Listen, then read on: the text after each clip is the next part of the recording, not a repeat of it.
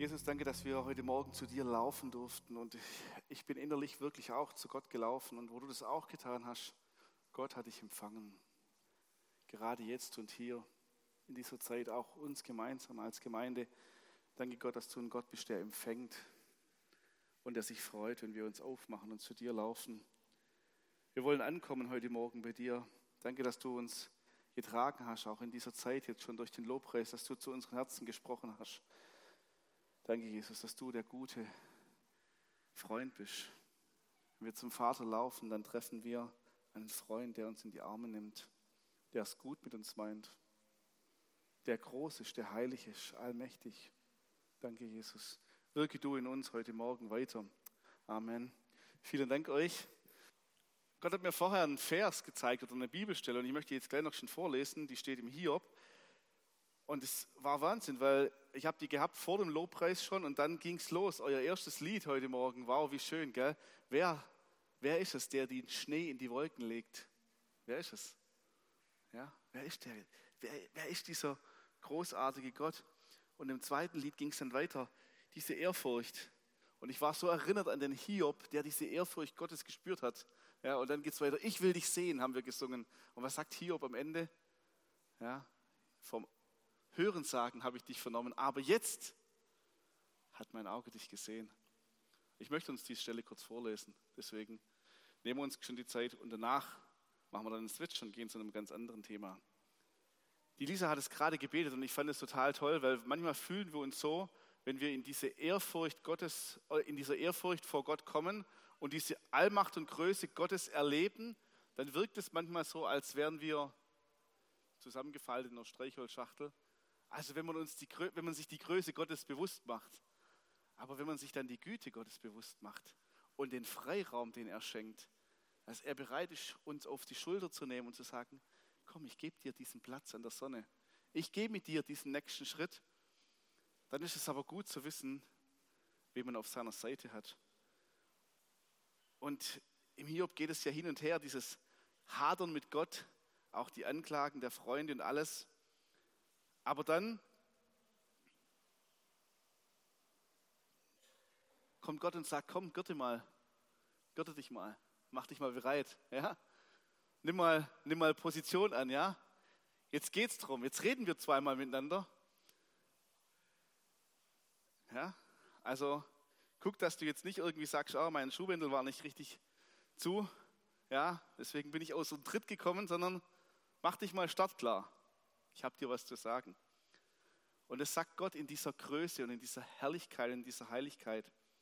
Da antwortete der Herr dem Hiob aus dem Sturm und sprach, wer ist es, der den Ratschluss verdunkelt mit Worten ohne Erkenntnis? Gürte doch wie ein Mann deine Lenden, dann will ich dich fragen und du sollst mich belehren. Wo warst du, als ich die Erde gründete? Teile es mir mit, wenn du Einsicht hast. Wer hat ihre Maße bestimmt? Wenn du es kennst? Oder wer hat über, die, hat über ihr die Messschnur äh, ausgespannt? Worauf sind ihre Sockel eingesenkt? Oder wer hat ihre Ecksteine gelegt, als die Morgensterne miteinander jubelten und alle Söhne Gottes jauchzten? Wer hat dem Meer die Türen verschlossen, als es hervorbrach, der Mutterschoß in Quoll, als ich Gewölk zu seinem Gewand machte und Wolkendunkel zu seinen Windeln? Und ich ihm meine, meine Grenzen zog und Riegel und Türen einsetzte und sprach, bis hierher kommst du und nicht weiter. Und hier soll aufhören der Stolz deiner Wellen. Hast du einmal im Leben dem Morgen geboten? Hast du die Morgenröte ihrer Städte, ihre Städte wissen lassen, damit sie die Enden der Erde erfassen, sodass die Gottlosen von ihr abgeschüttelt werden? Sie verwandelten sich wie Siegelton und alles steht da wie ein Kleid und den Gottlosen wird ihr Licht entzogen und der erhobene Arm, des, der erhobene Arm wird zerbrochen.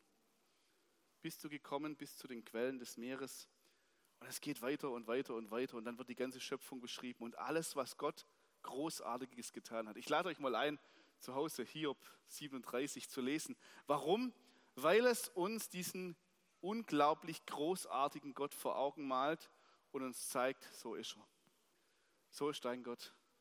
Wenn es irgendeine Frage gibt auf dieser Welt, die für dich unbeantwortet bleibt, es gibt einen, für den bleibt sie nicht unbeantwortet. Für den ist keine Frage zu groß. In den Psalmen lesen wir, sollte dem Herrn eine Sache zu wunderbar sein. Gibt es etwas, was dem Herrn unmöglich ist? Gibt es was, was er nicht kennt? Was er nicht mit dir durchgehen würde, wo er nicht das Wissen hätte, was es braucht dazu? Gibt es was, was er nicht gegründet hat? Und dann, also hier geht es durch und es, es, ist, es ist beeindruckend, was Gott alles an der Stelle aufzählt. Und wisst ihr, was mich auch beeindruckt? Der Hiob wird in der Sache, in seinem Verständnis von diesem heiligen Gott, gefühlt klein. Aber Gott holt ihn ab und sagt, hey Hiob, und jetzt geht's los. Und jetzt geht's weiter. Und das Herz des Hiob war, ich wollte an Gottes Seite bleiben. Da gehöre ich hin. Und von diesem großartigen Gott geht's auch, um diesen großartigen Gott geht es auch heute Morgen. Und ich werde oft auch über das Thema Zeichen und Wunder sprechen, weil das heute in unsere Geschichte mit dazu reingehört. Und ich denke mir manchmal, die ganze Welt ist ein Zeichen und ein Wunder. Die ganze Schöpfung ist ein Wunder. Wo kann ich hinschauen? Und heute Morgen haben wir gesungen und nach dem Herbst kommt auch irgendwann wieder der Frühling. Gell? Es, ist, es ist alles geblieben. Wie Gott es geordnet hat, so wie Gott es geschaffen hat, so ist es geblieben und es wird bleiben. Es wird bleiben. Warum? Weil er eine gute Ordnung festgelegt hat. Und ich, ich, ich feiere das so arg und finde das so klasse, dass Gott ein Gott ist, der wunderbar ist. Aus seiner Hand kommen Wunder, aus seiner Hand kommen Zeichen. Wenn er etwas tut, dann geschieht es. Wenn er sich was vornimmt, dann passiert es, dann kommt es. Es ist keine Frage. Und weil es um diesen Gott heute Morgen geht, weil das wichtig ist, dass es um diesen Gott heute Morgen geht, habe ich gedacht, stelle ich das vorne dran. Jetzt muss ich mal gucken, ob ich meinen.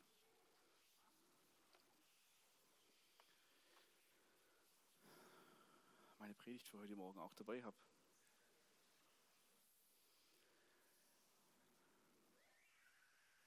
Das war jetzt nur eine kurze Einleitung. Jetzt gehen wir nochmal gedanklich, auch nochmal in den Psalm 92. Wir hatten ja drei Psalmen am Jahresanfang. Ralf hat vorher schon aus dem Psalm 84 gesprochen und in dem Psalm 92. Da bewegen wir uns auch in den Vorhöfen Gottes. Warum? Weil es darum geht, dass dort, wo die Vorhöfe Gottes sind und dass die, die gepflanzt sind im Hause des Herrn, wo werden sie grünen? In den Vorhöfen Gottes. Ein Lied für den Tag des Sabbats. Es steht nicht dran, wer dieses Lied geschrieben hat. Es steht nicht dran, woher dieses Lied kommt. Und ich möchte am Ende später von meiner Predigt den Psalm 92 vorlesen. Und ich habe dem Psalm heute eine neue Überschrift gegeben, die gar nicht stimmt, aber ähm, die zeigen soll, dass die Psalmen Gebete und Lieder sind für dich und für mich und für jeden anderen auch. Und sie passen eben nicht nur in diesen einen Moment, wofür sie geschrieben sind, sondern sie sprechen ganz oft Wahrheiten an, die immer gelten. Und heute habe ich geschrieben, der Psalm 92, ein Psalm Josuas und Kalebs, Kinder Ägyptens, die da eine ganz andere Geschichte erlebt haben. Und dann habe ich mir diesen Psalm, weil ich war in dieser Geschichte drin von dem Volk Israel, die durch das, durch das durch die Wüste gegangen sind und die ins verheißene Land später hineingekommen sind, mit all ihrer Geschichte über, über den Auszug von Ägypten, was es alles gekostet hat. Und der Josua und der Kaleb, die haben da drin auch eine Geschichte erlebt, wie viele andere auch.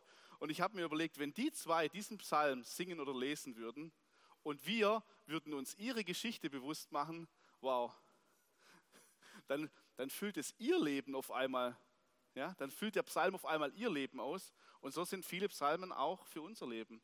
Und manchmal sind es schwere Tage. Und manchmal sind es Tage zum Jubeln. Ja, und alles bilden die Psalmen ab und deswegen sind sie so toll zu hören. Genau. Mein Predigtitel von heute Morgen, wer nimmt das Land ein und wann? Zwei Fragen. Wer nimmt das Land ein und wann? Und ich möchte uns auf eine Reise mitnehmen und ich mache das mal schön symbolisch, dass ihr es versteht. Es gibt nur eine Idee. Es gibt nur eine Idee Gottes. Und da, über die möchte ich heute Morgen kurz sprechen. Es gibt aber in dem Fall zwei Wege. Wir sprechen ja oft, so sind wir auf dem richtigen Weg. Ich glaube ganz oft, dass Gott ganz viele Wege hat. An der Stelle hat er zumindest zwei gehabt und über diese zwei Wege möchte ich sprechen. Ich nehme mal den einen Weg und den anderen Weg und ich möchte nicht sagen, der richtige, der falsche, der linke oder der rechte, aber es gibt am Ende nur ein Ziel. Und Gott ist wirklich gut. Deswegen, was er sich vornimmt, es wird, auch, es wird auch in Existenz kommen. Es gab nur eine Idee Gottes für das Volk, das in Ägypten in der Sklaverei war und das schon seit Hunderten von Jahren. Es ging darum, die Idee Gottes war, ein Land zu besitzen, das ohne Götzen ist, ohne Unglaube, in dem Milch und Honig fließt. Das Volk sollte dort leben in Einheit durch Glauben und durch die Kraft Gottes. Das sind viele solche Schlagwörter, die mir aufgefallen sind. Das war Gottes Idee. Er hatte einen wunderbaren Plan mit diesem Volk. Und er hatte diesen einen Plan. Er sagt, ich will euch hier rausholen und dort habe ich ein Land für euch. Und das habe ich euren Vätern längst versprochen. Dieses Land ist für euch. Das war auch keine neue Aussage Gottes, sondern es war die uralte Aussage Gottes. Es gibt nur ein Ziel. Und ich möchte über diesen ersten Weg sprechen, den Gott sich für dieses Volk ausgedacht hat. Immer wenn ich vom Volk Gottes spreche, spreche ich von der Gemeinschaft der Kinder Gottes. Ich spreche auch von Gemeinde, ich spreche auch von uns. Denn das ganze Alte Testament mit dem Volk Gottes und dem Weg, den er geht, ist auch der Weg Gottes mit der Gemeinde. Und heute ist kein anderer. Gott hat sich nicht verändert. Es war ein Weg und wichtig ist, in diesem ersten Weg, genauso wie nachher auch im zweiten Weg, sind diese beiden Personen schon dabei. Kaleb und Josua zu dem Zeitpunkt mit Sicherheit viel jünger, aber schon mit auf diesem ersten Weg mit dabei und sie erleben ihn. Und was erleben sie? Sie erleben den Weg der Sklaven Israels, der Versklavung Israels, Sklaven zu sein in Ägypten. Dieser erste Weg führt sie heraus aus Ägypten, der Exodus, bis hin vor die Tore des verheißenen Landes. Das ist der erste Weg. Und man könnte jetzt sagen, dramatischerweise oder schade, er endet dort. Er endet mit dieser Hineinsicht. Und was war bis dahin geschehen? Sie sind ausgezogen aus Ägypten und dieser eine Weg, was hat er ihnen gebracht? Die Feuersäule am Tag, äh, in der Nacht, die Wolken am Tag, das offene Meer, das Manna jeden Tag, die tote Armee des Pharaos. Boah. Und ihr könnt noch viel mehr lesen, was an Wundern passiert ist. Den Schmuck, steht drin, sie haben Ägypten ausgeraubt. Die Plagen davor, das Blut am Balken. Wir haben es bei der Sederfeier auch nochmal gehört. Wir haben es an Ostern gehört. Was ist passiert? Welche Wunder und Zeichen sind nicht passiert? Dieser erste Weg, muss man sagen, ah, da kann gar nichts schiefgehen. Wenn die jetzt wenn die jetzt vor ihrem Ziel stehen, dann ist der Weg sowas von klar. Und da kommt so ein Moment, wo was passiert. Und ich habe euch vorher ja gesagt, Gott wünscht sich, dass dieses Volk in einer Einheit, in einer Geschlossenheit, in einem Miteinander, in einem Vertrauen auf ihn geht. Und dann gehen diese zwölf Kundschafter los und ja alle wissen, was passiert ist. Sie kommen zurück und wie viele von den zwölf waren denn überzeugt davon, dass es jetzt auf diesem einen Weg weitergeht. Wisst ihr es noch? Es waren zwei. Und aber was wir zuerst hören, ist, der Bericht der Kundschafter hat dazu geführt, dass da keine Leichtigkeit drin war. Dass am Ende das ganze Volk gesagt hat, oh ja, das ist unsere Geschichte, das ist unser Ziel, aber. Und dieses Aber kommt in dem Moment, wie so ein Stoppschild auf, auf diesen ersten Weg, auf diesen direkten, geraden Weg, den Gott geplant hat, zack, rein. Ja, nimmt's euch. Ihr geht schon mal welche vor und guckt es euch an. Und es war der ganze Querschnitt. Alle Bereiche Israels waren vertreten. Es waren zwölf Kundschafter aus den zwölf Stämmen und jeder ist für irgendetwas gestanden, für eine Gruppe von Menschen gestanden, für einen Bereich der, äh, der Israeliten gestanden. Und jetzt kommen sie zurück und auf einmal war die Einheit nicht mehr da. Da war keine Einheit mehr da. Da waren wir auch in der Sache, waren wir sich nicht einig, weil man hat das Gleiche gesehen, man hat den, man hat den gleichen Blick ins Ziel hinein gehabt, aber die einen sagen, uh, und die anderen sagen, Chaka. Aber die einen waren mehr. Und das hat dazu geführt, dass sie das ganze Volk hinter sich gebracht haben. Interessant, wie an der Stelle Politik in die Gemeinde kommt. Wie an der Stelle Politik in das Volk Gottes hineinkommt und auf einmal geht es darum, komm, wir hören uns die Argumente an. Wir, lasst uns mal bewegen, was jetzt richtig und falsch ist.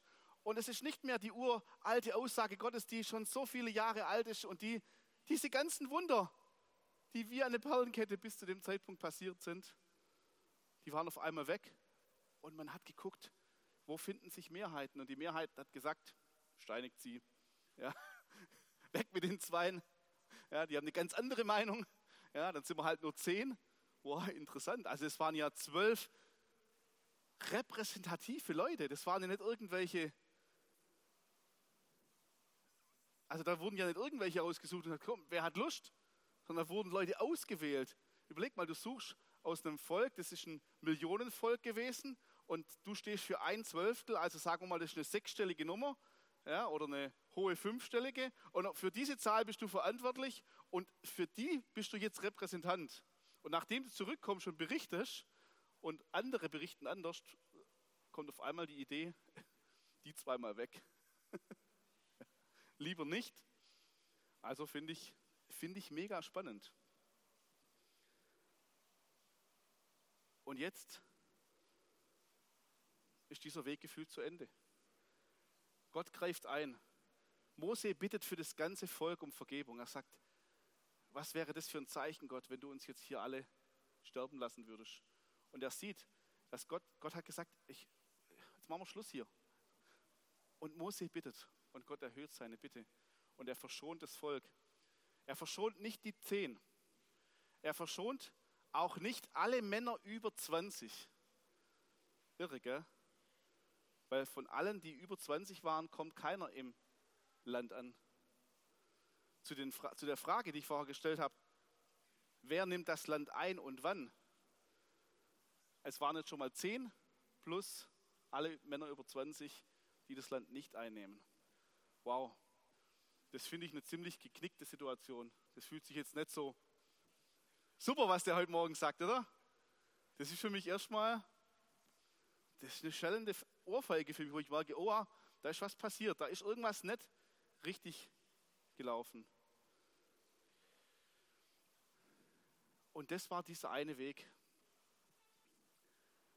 Gottes Idee war, dass sie am Ziel ankommen. Und wisst ihr, ich bin so froh, dass Gott auch einen zweiten Weg mit ihnen geht. Aber was musste denn in diesem zweiten Weg wiederhergestellt werden? Was musste denn auf diesem zweiten Weg passieren? Aus meiner Sicht haben sie die Einheit verloren. Sie haben ihren, ihren Vertrauen und ihr Glaube auf Gott haben sie auch nicht mehr repräsentiert an dieser Stelle. Sie haben dieses Gottvertrauen, dieses Ja, Gott hat gesagt und wir gehen, haben sie auch zur Seite gelegt. Und ich hatte den, ich hatte den Eindruck, wie wenn Gott jetzt sagt, jetzt brauchen wir eine Zeit, wo wir das aber wieder herstellen.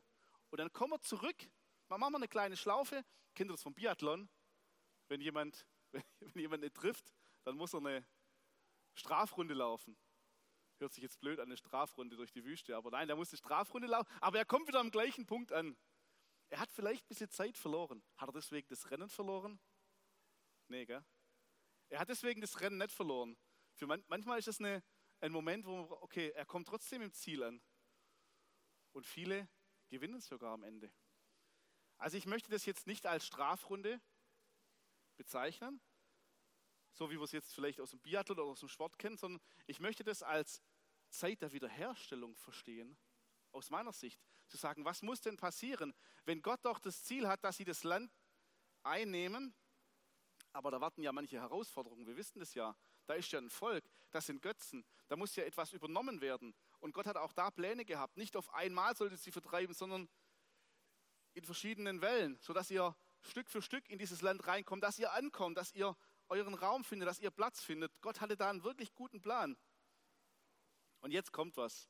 Und das ist das, was mich motiviert hat, auch heute Morgen darüber zu sprechen. Es kommt jetzt die Zeit in der Wüste. Es kommt die Zeit, wo sie gemeinsam unterwegs sind. Und ich habe mir überlegt, in diesem Gedanke von Einheit und von Gemeinschaft, wo wir auch dieses Jahr gesagt haben als Gemeinde, lasst uns als Gemeinschaft wieder enger zusammenrücken. Die Corona-Zeit war nicht leicht. Auch unsere Zeit als Gemeinde war vielleicht nicht an allen, allen Stellen leicht. Aber Gott hat zu uns gesagt, rück wieder zusammen. Und wisst ihr, was passiert ist in 40 Jahren Wüste? Da rückt das Volk zusammen. Weil ich denke mir, was passiert, wenn du losgehst? Ja, und jetzt hast du du hast die Feuersäule, du hast die Wolken. Und jetzt sagt Gott, so, wenn, die, wenn ich mich bewege, dann bewegt ihr euch wieder mit. Und das hieß für das Volk, wenn jetzt die Feuersäule loszieht, was bedeutet das? Pack dein Zelt und hinterher. Und zwar nicht einer, sondern alle. Und ich habe mir überlegt, ich wäre viel lieber nur Zuschauer gewesen damals. Oh, guck mal, jetzt wird M sich zusammengepackt. Der hat schon seinen Karren fertig. Der zieht noch die Heringe. Die überlegen sich, wie sie es mit dem Essen machen. Die treiben ihre Herde zusammen, damit sie sie mitnehmen können. Und ich möchte mal ganz steil sagen, wenn Gott mit seinem Volk weiterzieht, dann gibt es gar keinen Platz für Zuschauer. Weil wenn du dich daneben dran stellst, wenn ich mich neben dran stelle und zugucke, dann wird irgendjemand sagen, hast du deinen Kram gepackt? Wenn ja, es gibt hier noch was zu tun und da noch was zu tun. Ja? Und zwar einmal beim Zusammenpacken, dann beim Weiterziehen und später, wenn wir wieder angekommen sind, beim Wiederaufbauen auch. Es gibt keinen Platz für Zuschauer. Also du hättest schon sagen können, ich nehme einen Platz für Zuschauer ein, aber ich weiß nicht, wie das der links und rechts von dir gefunden hätte. Also ich bin jemand, hm, ich würde das Geschäft sehen, so sagt man im Schwäbischen. Es gibt Leute, die sehen das Geschäft und die sehen es nicht. Schon ein bisschen bewertend, aber. Aber wenn ich, wenn ich jemanden dastehen sehen würde und sagen, okay, guck mal, da kämpfen sich gerade zwei ab, den Karren zu beladen, ist toll, dass du zuguckst. Aber wie wär's? So ein dritter Mann? Könnt ihr euch in die Situation ein bisschen reinnehmen? Zu merken, okay, dieses Volk, und das haben die 40 Jahre lang gemacht. Das haben die nicht einmal gemacht, komm, jetzt machen wir mal einen coolen Ausflug. Ja? Sigi, fahren wir mal runter ans Mittelmeer. Ja? Und in der Woche wieder hoch. Zwischendurch ein bisschen Stand-up, wenn es der Wind zulässt, und dann wieder heim. Nein, das war Leben, das war Alltag, das war ihr Überleben. Da ging es weiter. Und die, die Umstände waren Wüste. Ja, das war nicht äh, durch, durchs Paradies, das war nicht durchs gelobte Land, das war nicht, wie sie es vorher in Ägypten kannten. Deswegen haben sie auch immer wieder zurück, ah, oh, Groschen, das war, ah, das war das satte Land. Ja, das war am Fluss, da ist alles gewachsen, da ist alles gediehen und jetzt sind wir hier, haben sie auch das eine oder andere Mal gemurrt. Aber wie viel Freiheit, denkt ihr, gab es denn für den Einzelnen bei diesen 40 Jahren Wüstenwanderung? Und dann habe ich für mich gedacht, ja, für so einen ganz klassischen Hedonisten oder für so einen Individualist, null, doof. Ja, ich würde gern da lang laufen. Ja, kannst machen, aber die anderen 999.999 gehen halt da lang. Ja, und zwar den Weg immer noch ins gleiche Ziel. Immer noch war die Verheißung Gottes nicht weggenommen. Und immer noch stand die Verheißung Gottes. Und wie viel Struktur ist in dieser Zeit geschaffen? Ja, da sind die, die, äh, die Richterideen vom Jethro, die im, im, ähm, im Volk Einzug gehalten haben. Da hatten sie die Aufgaben mit Auf- und Abbau. Da war dieses, dieses Zelt der Begegnung. Hey, das ganze Zeug jedes Mal wieder neu einrichten die Reise macht eigentlich gar keinen Sinn. Können wir nicht die 40 Jahre in einem Platz machen, ja, da gucken, dass alles gut passt und dann, wenn die 40 Jahre Wartezeit vorbei sind, dann in das Neue. Nein, da war ein ständiges Bewegen, da war ständig was in Bewegung. Immer wieder kam was Neues. Und ich glaube nicht, dass jeder Bock hatte, kommt jetzt, oh, die Wolkensäule zieht weiter, juhu. Das war eher so, boah, jetzt holen wir die Checkliste raus, ja, was müssen wir alles tun? Okay, gehe mal ein Stück weiter. Aber was war passiert nach dieser Zeit, nach diesen 40 Jahren?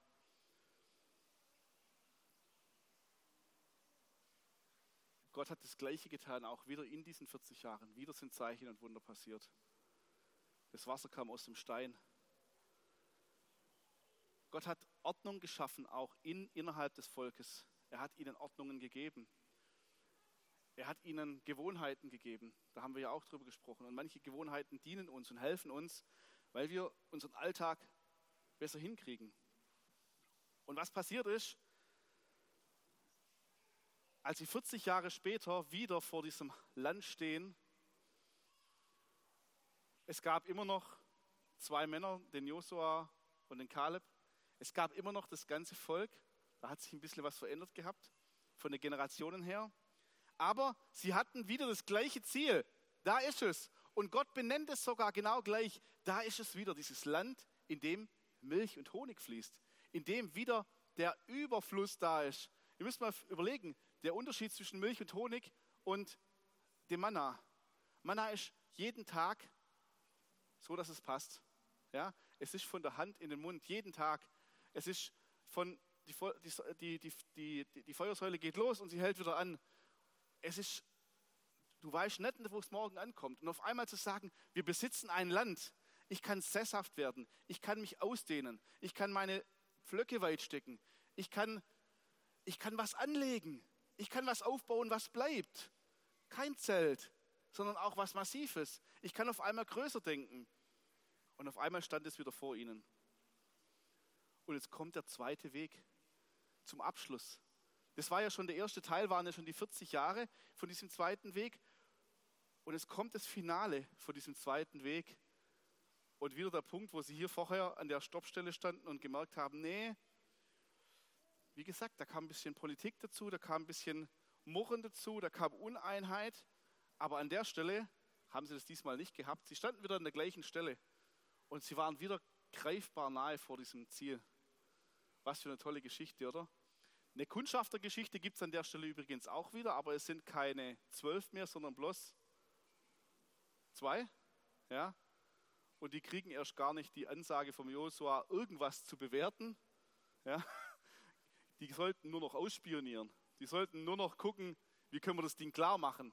Also die standen auch an der gleichen Stelle und sagen so, wie machen wir jetzt das Ziel klar und nicht, ist es wirklich unser Ziel, sondern es war längst klar, dass es das Ziel ist. Und diese Geschichte, ich liebe sie, die ganze Geschichte um Jericho, ich, ich könnte die jedes Mal erzählen, weil ich die so sehr liebe. Das ist so, ein, so eine Freude. Dann sind sie bei der Rahab und ihr müsst mal lesen, was die Rahab erzählt. Die Rahab sagt, das ganze Volk hat Schiss vor euch. Jeder Einzelne macht sich in die Hosen. Warum? Weil sie wissen, ihr seid durchs Meer gezogen. Gott hat euch das Meer geöffnet. Die Ägypter waren alle platt. Jeder kennt eure Geschichte.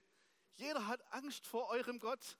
Das ganze Volk ist hinter den Mauern Jerichos, macht sich jeder in die Hose. Ja, und das ist die Geschichte, die die zwei Kundschafter zurückgebracht haben. Und es war übrigens die gleiche Geschichte 40 Jahre vorher. Bloß hat das Volk Israel die damals anders bewertet.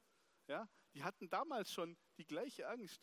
Und die Rahab sagt, hey, weil sie sollten ja das Land auskundschaften, aber sie haben gar keine Informationen von der Stadt mitgebracht. Sie haben die Informationen mitgebracht, hey, die haben alle Angst. Ja, Gott hat das Ding schon klar gemacht. Das war die Geschichte. Und dann, wie sie über den Jordan ziehen, um dann vor Jericho zu stehen, da war keine Uneinheit mehr. Da hat Josua gesagt, so, ich brauche zwölf Männer aus jedem Stamm ein. Jetzt sind wir wieder an der gleichen Stelle. Ja? Und wenn ich sage, es geht los, dann nehmt ihr das Ding auf die Schultern und dann lauft ihr in den Jordan rein. Und dann bleibt der Fluss stehen. Und wenn, wir, wenn das Volk durch ist, dann nehmen wir die zwölf und ihr zwölf, ihr holt jeder einen Stein und dann bauen wir einen Altar. Hey, und das ganze Volk, egal, egal was sie sich dann vorgenommen haben, wie es ablaufen sollte, haben sie jedes Mal gesagt, so, Chaka. Da war auf einmal die Einheit, die vorher nicht da war, wo sie an dem Punkt waren, war da. Dieses Vertrauen auf Gott wird es machen, war da. Es war klar, wenn Gott jetzt sagt, los, dann los. Und das finde ich total, total interessant, weil es ist immer noch der gleiche Weg, ja, also der gleiche Wegpunkt. Das eine war ein bisschen eine Schlaufe, das andere war ein direkter Weg, aber Vergessen wir jetzt mal alles, was dahinter ist, jetzt stehen wir hier. Wir stehen wieder am gleichen Punkt. Und Gott hat das Land für uns bereitet. Gott hat auch für dich und für mich ein Land bereitet. Gott hat auch für uns ein Land bereitet. Und die Frage ist, wer nimmt das Land ein? Da habe ich gemerkt, die, die sich einig waren, haben das Land eingenommen. Die, die auf die Zusagen Gottes vertraut haben, haben das Land eingenommen. Die, die nicht untereinander Morden und Politik gemacht haben, die haben das Land eingenommen. Und für mich war das so, oh Gott, ich will auch so sein. Und dann habe ich mich aber ertappt und ich habe gedacht, ja, wenn ich jetzt in der Geschichte damals gewesen wäre, ich wäre ja kein Zuschauer gewesen, sondern ich wäre einer von, den, von diesem Millionenvolk gewesen. Und wenn alle gesagt hätten, oh, was die zehn erzählt haben, das ist richtig, das ist viel zu viel. Lass uns lieber wieder, ich weiß nicht, ob ich, ob ich der Mutige gewesen wäre, wie der Kaleb und der Josua, die noch vorne hingestanden wären und gesagt hätten, nee, ist gut, was ihr alle denkt, aber wir sehen es anders. Ich weiß nicht, ob ich da gewesen wäre. Man kann es jetzt von außen ja gut bewerten und kann sagen, ah, guck mal, die haben es damals verwockt. Ich weiß nicht. Also ist eine, eine äh, 10 zu 2 äh, Wahrscheinlichkeit, dass ich es auch verbockt hätte. Oder du. Oder dass wir selber auch Politik daraus gemacht hätten. Ich hätte vielleicht auch Politik daraus gemacht und hätte gesagt, hey, lass es uns mal realistisch angucken. Wenn ich es genau betrachte und auf einmal werden wir zum Ankläger von unseren Brüdern und Schwestern und sagen, hey, die denken falsch. Und ich freue mich so sehr, dass Gott aber den Weg mit seinem Volk bis zum Ende durchgegangen ist. Es braucht die Generation, die ins neue Land geht. Es braucht sie. Es braucht dich und mich. Es braucht Leute, die immer wieder über den Jordan hinein ins neue Land gehen. Es braucht sie. Wisst ihr, was übrigens aus diesen ruhmreichen Leuten geworden ist, die in Einheit rübergegangen sind? Sie haben später wieder Politik gemacht. Es an einer Stelle richtig zu machen, ist auch noch keine Gewähr. Auch deswegen sind wir nicht die, die sagen können, wir sind irgendwas Besseres. Keiner von uns kann sich sagen, hey, nehme ich mich mal raus, ich habe es verstanden. Ja? Dann kommt dein Punkt, wo du sagst, hey, ich bin vielleicht jetzt über den Jordan gegangen, ich habe das Land eingenommen, aber dann haben sie die Götzen nicht weggeschafft. Dann haben sie das Volk im Land gelassen. Dann haben sie die Einheit wieder verlassen. Wie lange sind denn die zwölf Stämme zusammengeblieben? Und sind sie es heute noch? Ja, und das, deswegen, es gibt man kann sich an jede Stelle hinstellen und sagen, okay, ich bewerte jetzt nur und ähm, wo würde ich stehen? Ach, stelle ich mich mal zu den Guten und dann fühle ich mich gut. Oder man kann sagen, hey, was kann ich denn tun, damit wir in dieser Art und Weise auf dem Weg unterwegs sind, dass es uns gelingt, das Land einzunehmen? Bin ich bereit, wenn ich diese, diese Schlaufe mit, dem, mit meinem Volk laufe, bin ich, die, bin ich bereit in dieser Zeit, wo ich Gemeinde lebe und baue, an der Einheit zu bauen, an dem Vertrauen aneinander zu bauen, an dem Vertrauen an Gott zu bauen, dass wenn, wenn uns Gott an diesen Punkt stellt, wo er sagt, so, jetzt habe ich was für euch, nehmt es ein, dass wir in der Lage sind zu sagen, ja, wir sprechen jetzt in einer Stimme. Wir, wir sind auch schlagkräftig als ein Team. Sigi, vielen Dank für das Bild. Am Freitagmorgen waren wir hier im Frühgebet und das Sigi hatte ein Bild und es war so ein starkes Einheitsbild. Ich darf es schon aufgreifen, oder? Da ging es um, um ein Seilziehen wo, wo er gesagt hat, hey, ich habe das Gefühl, wir müssen, wir müssen an einem Strang ziehen, wir müssen an einem Seil ziehen. Und dann war interessant, ja, nicht jeder fühlt sich als geeigneter Salz. Ich habe dann so gesagt, Sigi, ich wäre geschickt. Ja? Ich habe ein bisschen Kraft und ich bin dick genug. Wenn ich mich reinhänge und wenn ich ziehe, bin ich eigentlich ganz geschickt. Ja?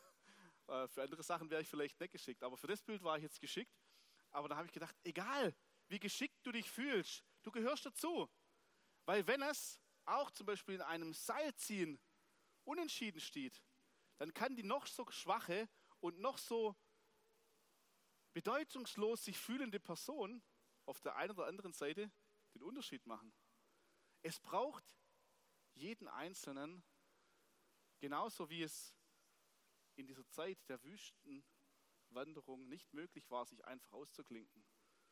Wenn du dich ausgeklinkt hättest, dann wärst du alleine in der Wüste gewesen.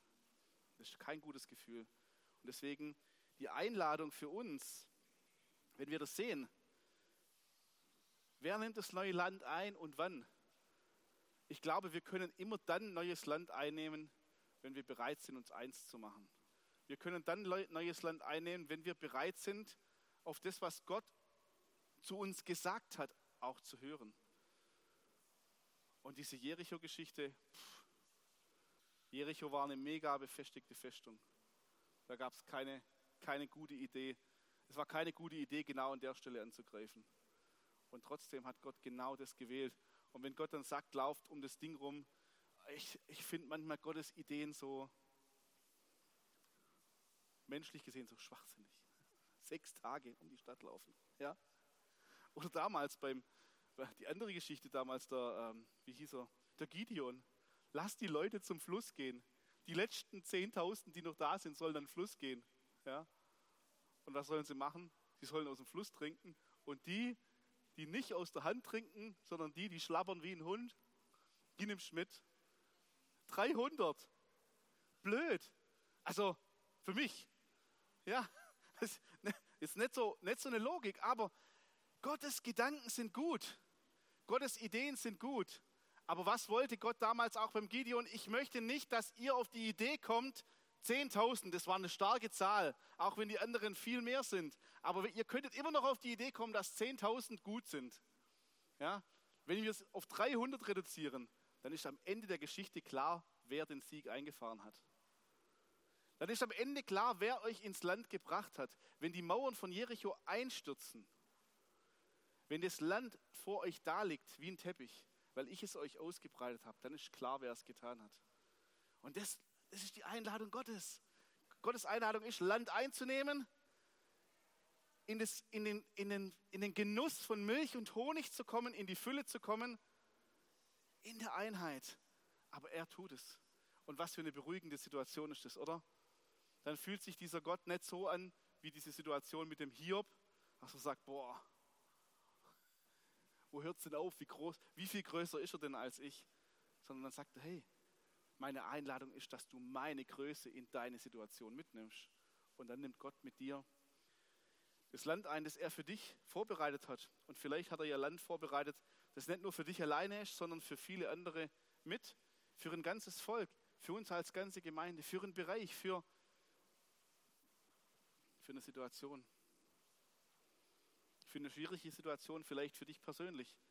Und nimm diese, nimm diese, diese Grundsätze, die du jetzt gehört hast, nimm sie im Persönlichen, nimm sie in deinem Job, nimm sie, nimm sie, wo du in einer kleinen Gruppe unterwegs bist und nimm sie, wo du im Großen unterwegs bist und nimm sie für dein ganzes Leben. Es gibt keinen Bereich, wo die Grundsätze Gottes nicht anwendbar sind.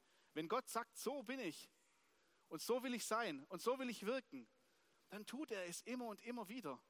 Und wenn er sagt, ich nehme dich mit, aber ich bin der, der das macht, dann fühl dich doch frei zu sagen, okay, dann muss ich es schon nicht machen. Ist doch gut, wenn ich das nicht machen muss. Aber wenn Gott vorhat, es mit mir zu machen.